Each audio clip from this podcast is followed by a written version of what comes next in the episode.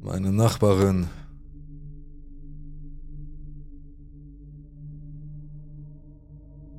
Als ich 13 war, lebte ich in einer kleinen Stadt in Virginia. Mein Vater war zu der Zeit in der Armee und im Einsatz. Für diejenigen unter euch, die es nicht wissen, bedeutet ein Einsatz, dass er für einige Monate bis zu einem Jahr nach Übersee gehen musste. Zu unserem Pech musste mein Vater für zehn Monate weg, sodass nur meine Mutter, ich und mein jüngerer Bruder übrig blieben. Wir hatten etwa zwei Jahre lang in Virginia gelebt und es gefiel mir sehr gut, weil ich eine Schwäche für waldreiche Gegenden hatte. Ich war eher ein Wildfang und liebte es, draußen zu spielen und Skateboard zu fahren, anders als die meisten Mädchen in meinem Alter, die sich für Jungs und Make-up interessierten. Ich stand meinem Vater sehr nah und war ziemlich traurig, dass er gehen musste, denn als er das letzte Mal im Einsatz war, war ich noch klein. Meine Mutter war eine von diesen Cheerleader-Müttern, die unbedingt wollten, dass ich mädchenhaft bin. Je älter ich wurde, desto mehr ärgerte ich mich darüber und so standen wir uns nicht sehr nah. Mein Vater war also etwa einen Monat weg, als die neue Nachbarin einzog. Wir lebten in einer waldreichen Gegend mit einem halben Hektar Land mit einem See am Ende. Obwohl er rechtlich zum Eigentum unserer anderen Nachbarn gehörte, war es ihnen egal, ob wir ihn nutzten. Unser Haus war groß, zweistöckig, mit dem wunderschönen Garten meiner Mutter, in dem viele Blumen wuchsen, deren Namen ich nicht einmal kenne. Es gab auch viele Bäume, unter denen mein Bruder und ich gerne spielten.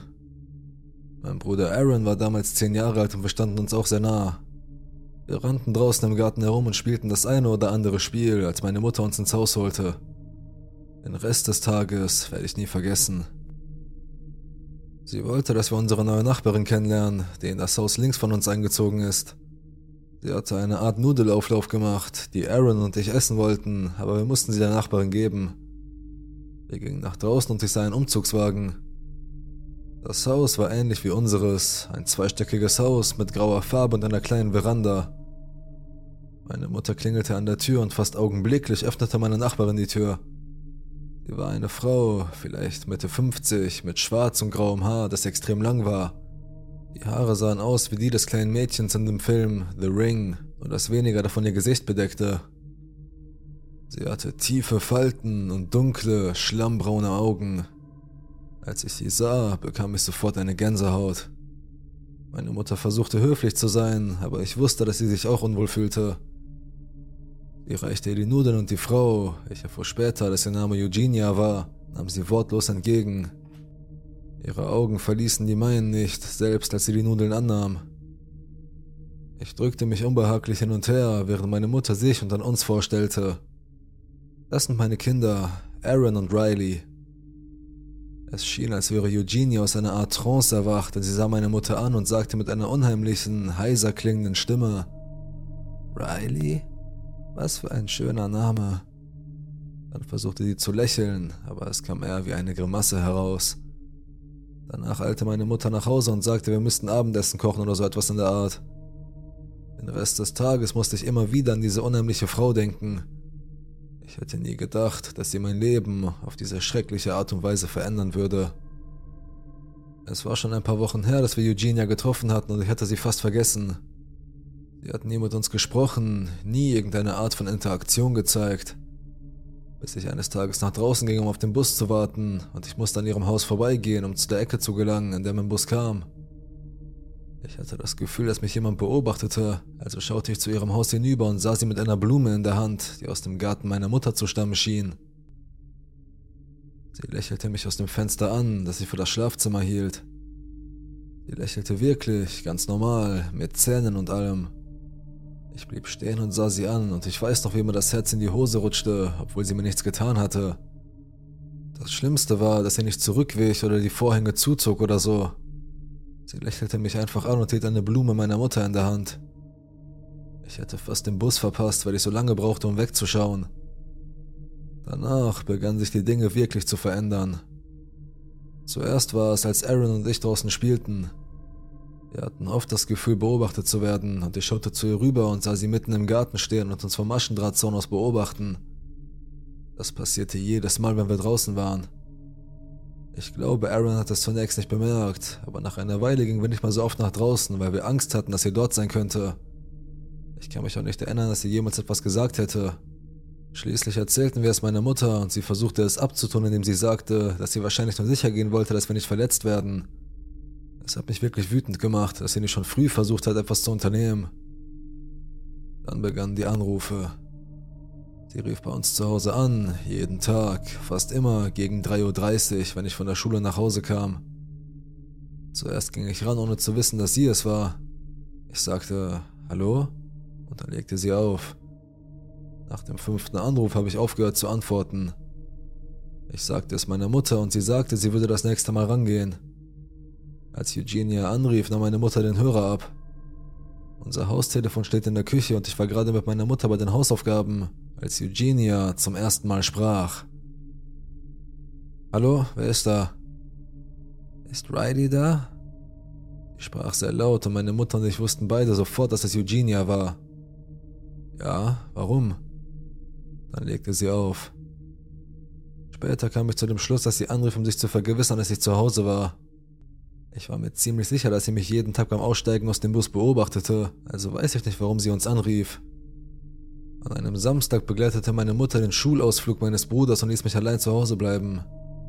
Ich war ziemlich nervös, weil ich kaum allein zu Hause bleiben durfte und die Anrufe immer noch jeden Tag kamen. Ich hatte Angst vor unserer Nachbarin, aber meine Mutter versicherte mir, dass es mir gut gehen würde und schloss alle Türen ab. Nachdem ich etwa eine Stunde alleine war, begann ich mich zu entspannen und schaute unten gegen eine Sendung, als jemand an die Tür klopfte. Ich wusste, dass es Stunden dauern würde, bis meine Mutter und mein Bruder zurück waren, also machte ich nicht auf, aus Angst, dass der Eugenia. Die Person klopfte gut 30 Sekunden lang und hörte dann auf.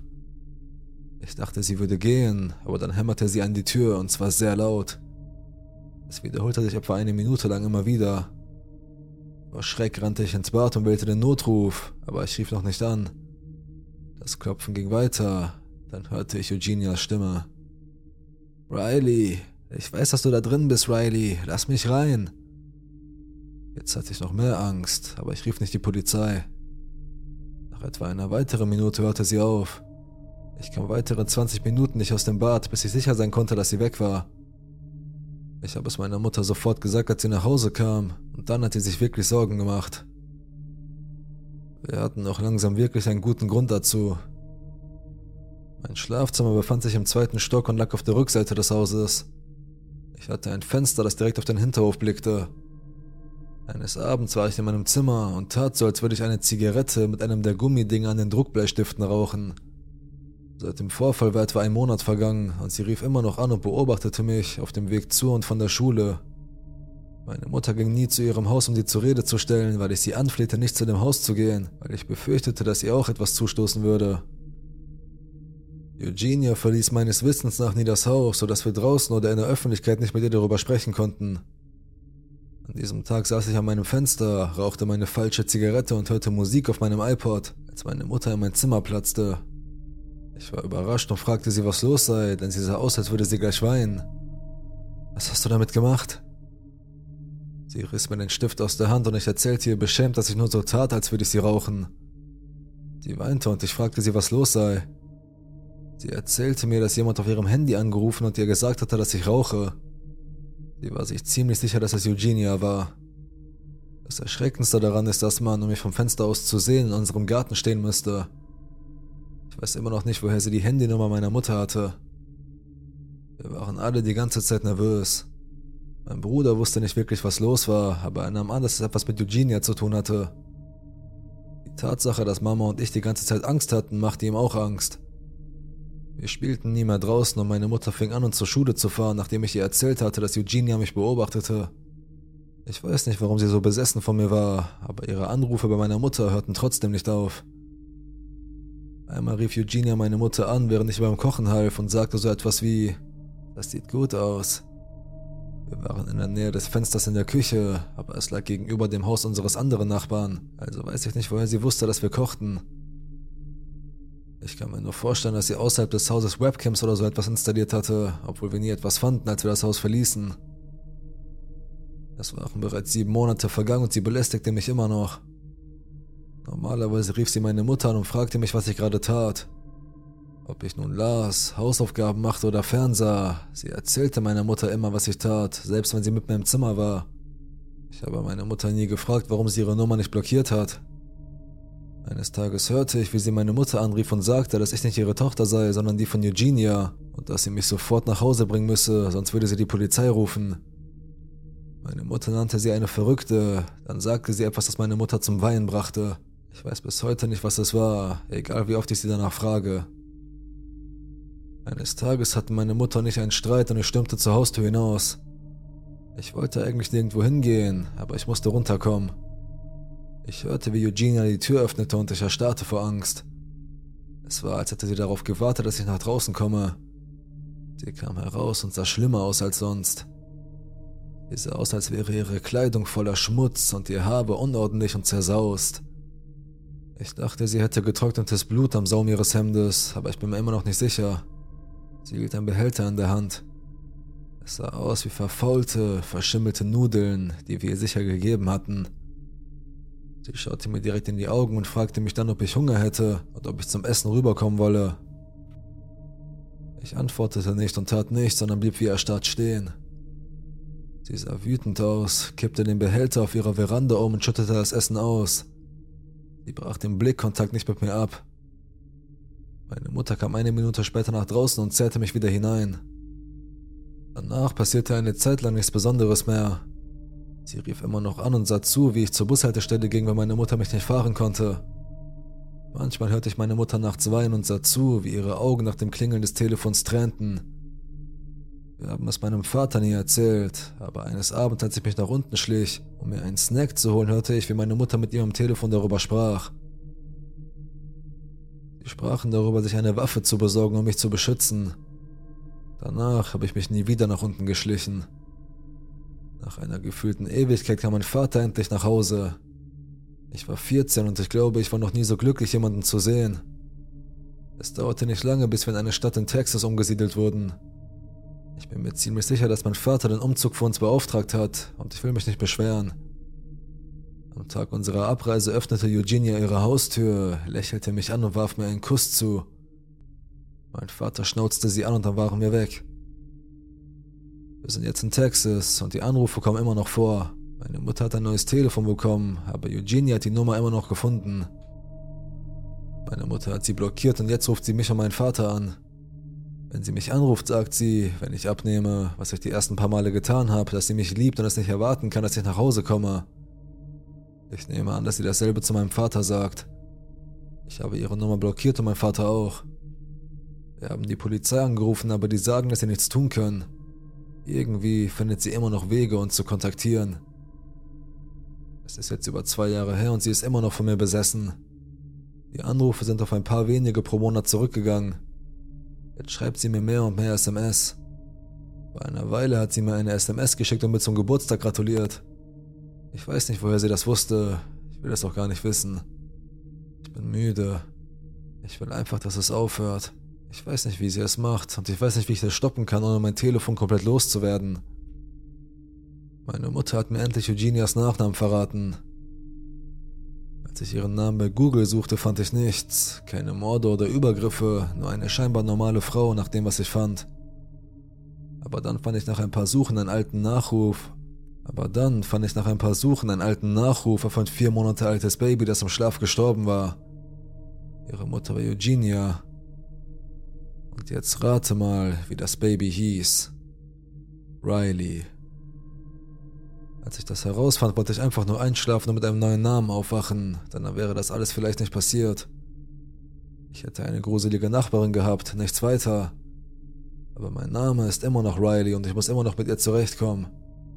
Eugenia hat diesen Beitrag vielleicht schon gefunden, aber ich werde ihn nicht löschen. Eugenia, wenn du das liest, lass mich in Ruhe. Ich bin nicht deine Tochter, du bist nicht meine Mutter. Wenn du also versuchst, meiner Familie zu nahe zu kommen, werde ich dafür sorgen, dass die Polizei dich aufhält. Oder ich werde einen Weg finden, es selbst zu tun.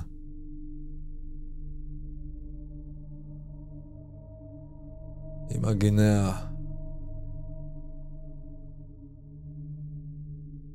Das alles passierte vor etwa drei Jahren. Ich war ungefähr 17 Jahre alt. Ich werde nichts unnötig dramatisieren, aber lass mich sagen, dass ich persönlich denke, dass dies eine ziemlich bizarre Geschichte ist. Es gibt einige bestimmte Details, die ich nicht erwähnen werde. Meine Ex Jane und ich lebten etwa eine Stunde voneinander entfernt.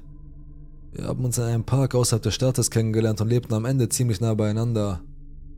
Wir haben uns auf Anhieb gut verstanden und waren einen Monat nach unserem Kennenlernen zusammen. Unsere gesamte Beziehung dauerte ein Jahr und sie war meine erste Freundin. Gleich zu Beginn unserer Beziehung sprach sie über ihren besten Freund, Patrick. Er war Ende 20, zur Erinnerung, wir waren beide 17 und arbeitete in einer Buchhandlung. Er lebte in ihrer Stadt und sie kannte ihn, als sie 13 war. Schon sehr früh fand ich die Geschichten, die sie über ihn erzählte, haarsträubend. Sie erzählte davon, wie er mit einem Typen, der sich Hammer nannte, in eine Kneipenschlägerei geriet, wie sie einmal vorgab, eine Tankstelle auszurauben, aber das Geld auf dem Tresen liegen ließen und von einem Dach springen mussten, um den Sicherheitsleuten zu entkommen, wobei Patrick sich den Knöchel brach. Ein anderes Mal bekam Patrick einen nagelneuen Mustang, den sie in einen See stürzen wollten, sodass er in letzter Sekunde heraussprang. Ihr versteht schon, die Geschichten, die sie erzählte, schienen eindeutig übertrieben oder schlichtweg erfunden zu sein. Ein Teil von mir dachte, dass sie mich nur beeindrucken wollte, aus welchem Grund auch immer. Es gibt noch ein paar andere wichtige Fakten, von denen ich nicht genau weiß, wo ich sie unterbringen soll, also werde ich sie hier aufführen. Jane war eine Künstlerin. Sie zeichnete die ganze Zeit in ihrem Tagebuch. Sie zeichnete die Menschen selten so, wie sie tatsächlich waren. Sie zeichnete Menschen als Monster oder Tiere. Mich zum Beispiel hat sie immer als Giraffe gezeichnet, darin war sie sehr gut. Patricks Nachname wurde ihrer Meinung nach auf eine bestimmte Art und Weise ausgesprochen und buchstabiert. Willington, Patrick Willington. Patricks Vater besaß ein erfolgreiches Unternehmen außerhalb des Staates, das Patrick erben würde. Jane hatte einen viel, viel älteren Bruder, der ebenfalls Ende 20 war, der zum Militär gegangen und nach Korea gezogen war. Sie sah ihn nur alle paar Jahre. Jane hat mir erzählt, dass Patrick sie sehr beschützt hat. Sie erzählte ihm von mir und er war sich immer unsicher, was er davon hielt. Sie sagte, dass er mich manchmal verprügeln wollte und dass er mir wehtun würde, wenn ich ihr wehtun würde. Wenn sie ihm etwas Dummes erzählte, als ich getan hatte, hielt er mich für einen Idioten und nannte mich dumm. Er dachte auch, ich sei schwul. Das sind natürlich alles Informationen aus zweiter Hand. Ich glaube, ich habe während der gesamten Beziehung kein einziges Mal mit ihm gesprochen. Ich möchte auch daran erinnern, dass dies meine erste Beziehung war. Ich war sehr unsicher, sehr verwirrt und es gab noch mehr, was einige Dinge kompliziert machte. Ich hatte nicht die beste Rationalität. Die Sache ist die, dass ich wirklich keinen Grund hatte, ihr nicht zu glauben, weißt du? Sie hatte keinen Grund, über irgendetwas davon zu lügen. Aber ich war trotzdem skeptisch. Manchmal ging Jane sehr spät in der Nacht zu Patricks Haus, sagte sie. Sie sagte, sie würde auf seiner Couch schlafen und er würde sie am Morgen buchstäblich aus dem Haus werfen. Manchmal musste sie sich aus ihrem Haus schleichen, um zu ihm zu gehen. Er wohnte anscheinend in Gehweite. Einmal später in der Beziehung lud Patrick sie zu einem Ausflug in seine Heimatstadt außerhalb des Staates ein. Sie wollte eine Woche lang in einer Berghütte übernachten. Darüber war ich nicht glücklich. Noch mehr ärgerte ich mich, als sie sagte, dass sie ihren Eltern nicht sagen würde und dass sie am Morgen mit einem Bus abreisen würde. An diesem Punkt der Beziehung war ich mir nicht sicher, was genau mit dieser Person Patrick los war. Aber Jane sagte, wenn ich ihren Eltern von dieser Reise erzählte, würde sie nicht mitkommen können und Patrick würde mich hassen und sie wäre sauer. Es war ihr wichtig, weil Patrick anscheinend gezwungen sein würde, bald wegzuziehen, um in der Firma seines Vaters zu arbeiten, und sie sagte, sie würde ihn nie wiedersehen, also musste sie gehen. Als der Tag kam, an dem sie gehen sollte, tauchte Patrick nicht auf, um sie abzuholen oder so. Sie war sehr verärgert, obwohl er noch einmal in die Stadt zurückkommen würde. Janes Eltern haben Patrick nicht ein einziges Mal erwähnt, niemals. Sie hat ihn auch nie vor ihnen erwähnt. Das einzige Mal, dass sie Patrick gegenüber jemand anderem erwähnte, war gegenüber meinem Vater, nachdem wir uns getrennt hatten. Sie erzählte meinem Vater eine der haarsträubenden Geschichten, die ich erwähnt hatte. Mein Vater war im Grunde verblüfft. Ich hatte ihm von all dem erzählt, aber es persönlich zu hören war verrückt. Patrick sollte einmal eine Geburtstagsparty feiern. Ich war eingeladen. Sie sollte bei ihm zu Hause stattfinden und um Mitternacht beginnen. Ich sagte, dass ich nicht hingehen könnte, aber dass ich ihm ein Geschenk besorgen würde. Ich besorgte ihm einen Werkzeugkasten, von dem sie sagte, er würde ihm gefallen und ich gab ihn ihr für ihn. Sie sagte, sie habe es mitgebracht und dass es ihm tatsächlich gefallen habe. Sie sagte, die Party habe bis 6 Uhr morgens gedauert. Patrick schickte mir einmal eine SMS von ihrem Telefon, als sie bei ihm war. Es war ein Standardverhalten für ihn. Er sagte, ich sei ein Weichei oder so etwas und dass er mich verprügeln würde. Das war ganz am Anfang. Tut mir leid, dass die Dinge durcheinander sind. Ich tippe sie einfach so ab, wie ich mich erinnere. Und jetzt wird es meiner Meinung nach sehr interessant. Jane wohnte in der Nähe einer Grundschule. Sie ging mit mir dorthin und sagte, sein Haus sei in der Nähe. Also führte sie mich zur Rückseite der Schule, wo es ein Waldstück gab. Sie bringt mich an den Rand des Waldes und lässt mich hineinschauen. Ich sehe ein sehr altes, hölzernes Gebäude, eine Art Blechhaus. Es hat zerbrochene Fenster, ist schmutzig und fällt auseinander. Der Weg dorthin ist von Büschen und Bäumen verdeckt. Sie sagt, es sei sein Haus. Ich fragte sie, ob das ein Scherz sei. Sie sagte nein und dass er nicht sehr ordentlich war, selbst als er dort wohnte. Ich dachte kurz, dass das Haus vielleicht noch von außen seltsam aussah, aber innen eigentlich gut war. Aber das war es auf keinen Fall. Es war verwahrlost. Jedenfalls fragte sie mich noch am selben Tag, ob ich hineingehen wolle. Es war heiß, es wurde dunkel, niemand wusste, wo genau wir waren, und ich wollte mich nicht von den Büschen stechen lassen oder an das verwahrloste Haus gehen. Also sagte ich, vielleicht ein anderes Mal. Sie bestand darauf und sagte, dass Patrick wollte, dass wir nach dem Rechten sehen, aber schließlich gab sie auf. Dies war kurz vor dem Ende unserer Beziehung. Ich stellte ihr noch ein paar Fragen, zum Beispiel, du bist jedes Mal, wenn du ihn besucht hast, durch diese Büsche gegangen? Sie sagte, ja, sie seien zugewachsen, seit er weg sei. Ich fragte auch, wie er aus seiner Einfahrt fuhr, wie ihn sonst jemand besuchte, wie er Post bekam. Schließlich merkte sie, dass ich ihr vielleicht nicht ganz glaubte und wurde wütend. Ich sagte, dass es mir leid täte und dass es für mich einfach komisch sei. Sie beharrte darauf, dass es wahr sei. Ich ließ es auf sich beruhen. Wir haben uns kurz darauf getrennt. Aber es fiel mir schwer, die Trennung zu verkraften und so sprach ich später wieder mit ihr. Sie war mit ihrer Klasse im Bus, um einen Ausflug zu machen. Ich verlor die Verbindung zu ihr und rief zurück. Ein junger Mann ging ran. Ich fragte, wer das sei. Er sagte Patrick Willingson, nicht Willington. Also habe ich ihn nach seinem Nachnamen gefragt und auch, warum er ihr Telefon hatte. Er sagte, dass es immer sein Nachname gewesen sei. Er sei am Telefon in seinem Büro. Ich stellte ihm immer wieder Fragen über sich selbst, die nur der echte Patrick kennen würde. Ich hörte Geräusche im Hintergrund. Er hielt eine Minute inne, bevor er antwortete. Ich glaube, sie hat das Telefon einfach an einen Klassenkameraden weitergegeben und ihm gesagt, was er sagen soll, um ehrlich zu sein. Das ist die einzige mögliche Antwort darauf. Er hat aufgelegt und ich habe sie später zurückgerufen. Jane nahm ab und sagte, Patrick habe ihr erzählt, dass ich irgendwie an sein Telefon gekommen sei, weil er in ihren letzten Kontakten war oder so. Eindeutig Unsinn. Aber ich spielte mit und fragte noch einmal nach dem Nachnamen, woraufhin sie keine Ahnung hatte, wovon ich sprach und sagte, es sei Emma Willingson gewesen. Wieder beließ ich es dabei. Oh, und natürlich wollte er mich verprügeln, weil ich ihr Herz gebrochen hatte. Ich sprach noch ein oder zwei Wochen mit ihr und wir beide konnten endlich mit der Beziehung abschließen. Als ich einem Freund von diesem Erlebnis erzählte, wurde mir etwas klar. Wahrscheinlich ist es nur ein unheimlicher Zufall, aber ich hatte gesagt, dass Jane eine Künstlerin war und dass sie immer Menschen als andere Dinge zeichnete. Naja, ich habe viele Zeichnungen von Patrick gesehen. Sie sagte, er trug immer diesen dunklen Mantel und eine zerrissene Hose.